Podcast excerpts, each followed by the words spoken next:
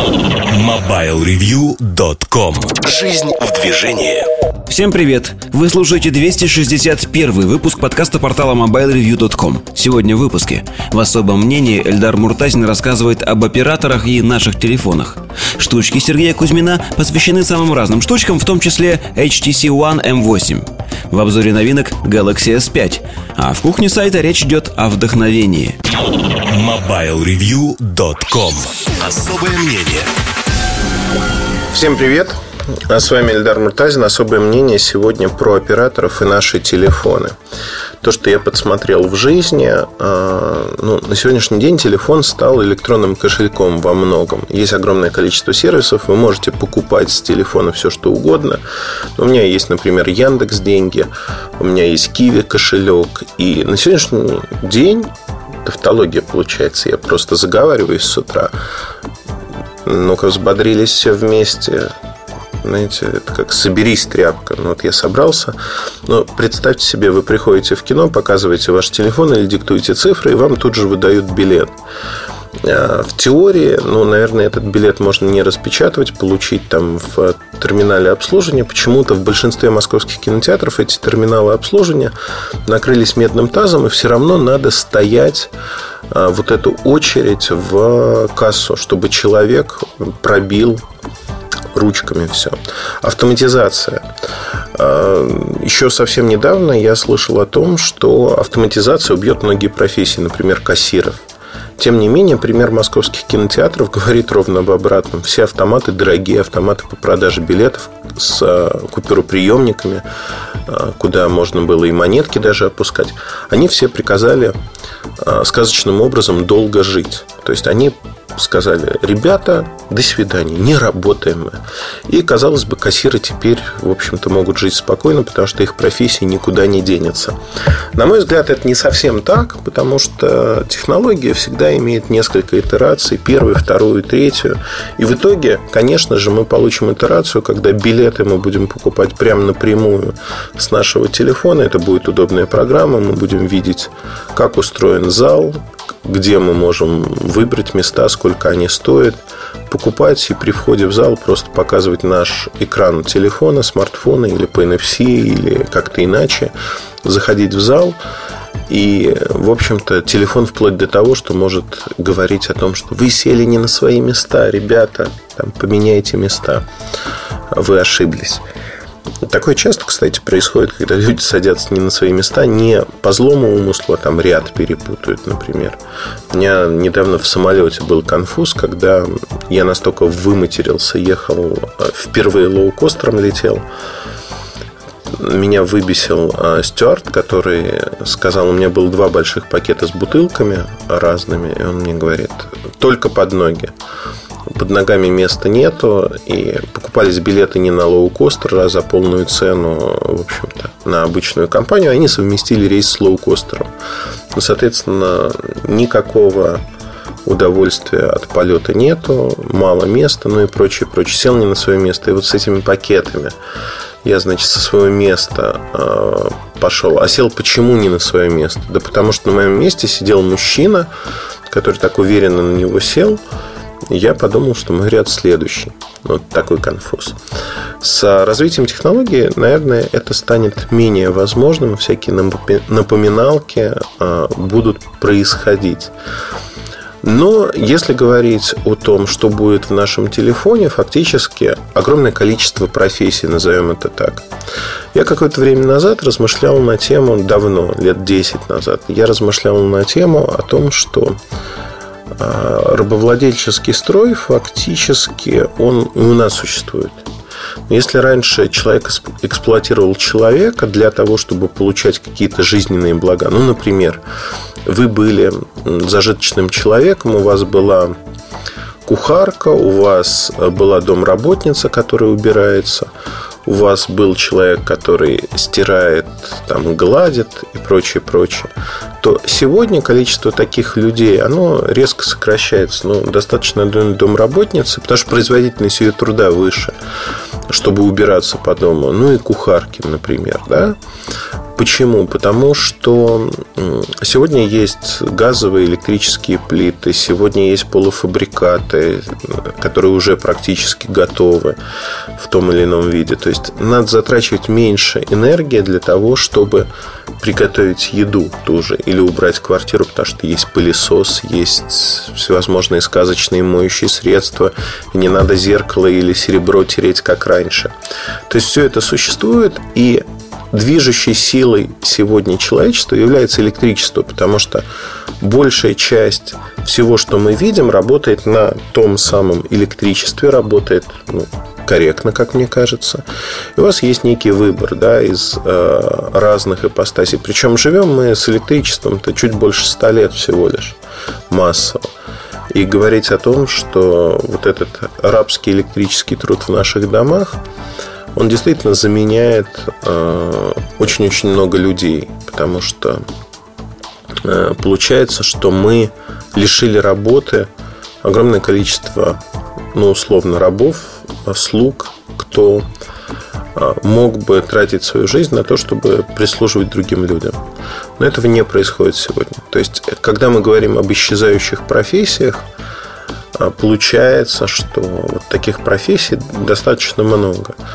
Но, как ни странно, с другой стороны, в сфере экономики мы видим, что сегодня в сфере именно услуг огромное количество профессий, которые продолжают жить, продолжают существовать, и это профессии не исчезающие. Ну, например, вы вряд ли полетите к парикмахеру на другой конец света.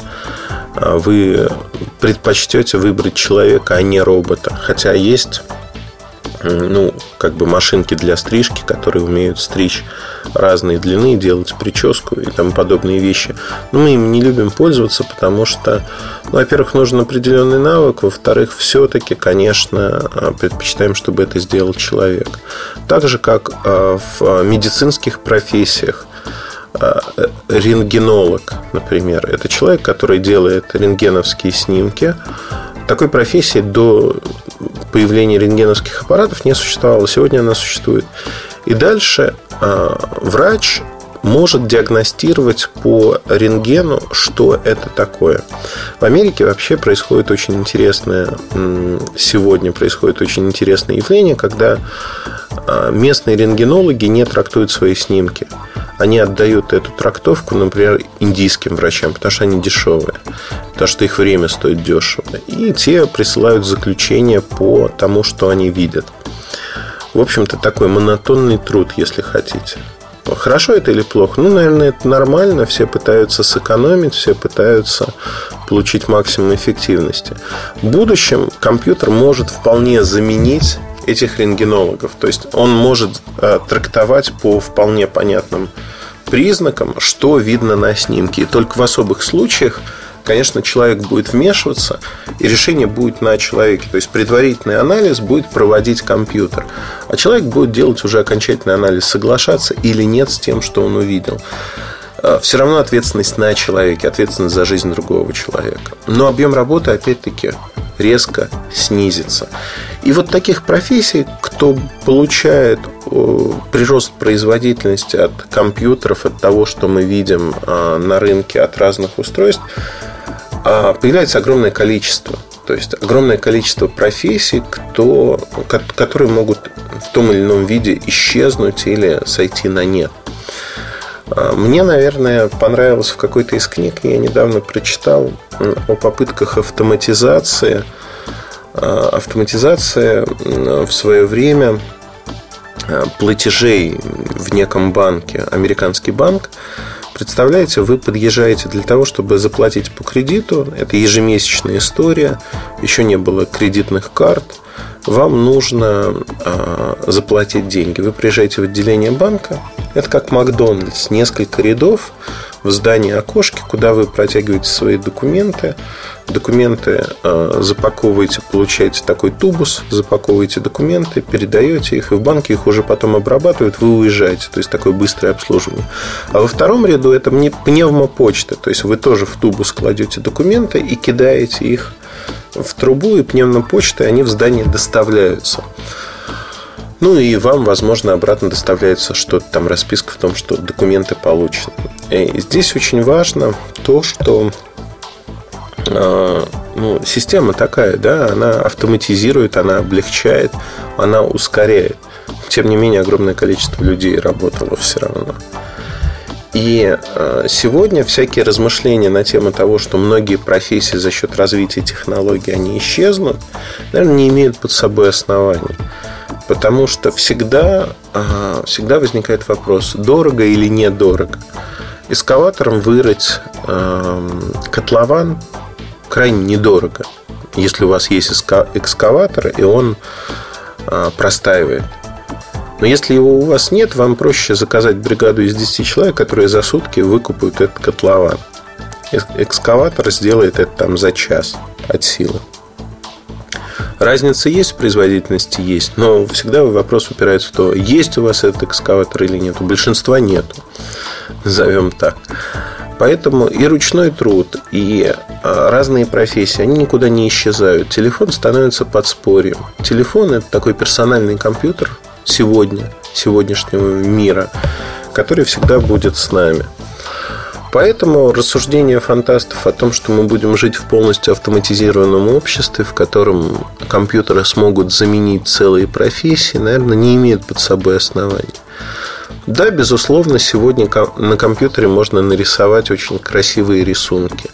Я уверен, что компьютеры будущего смогут ну, как бы, да, в кавычках, творить.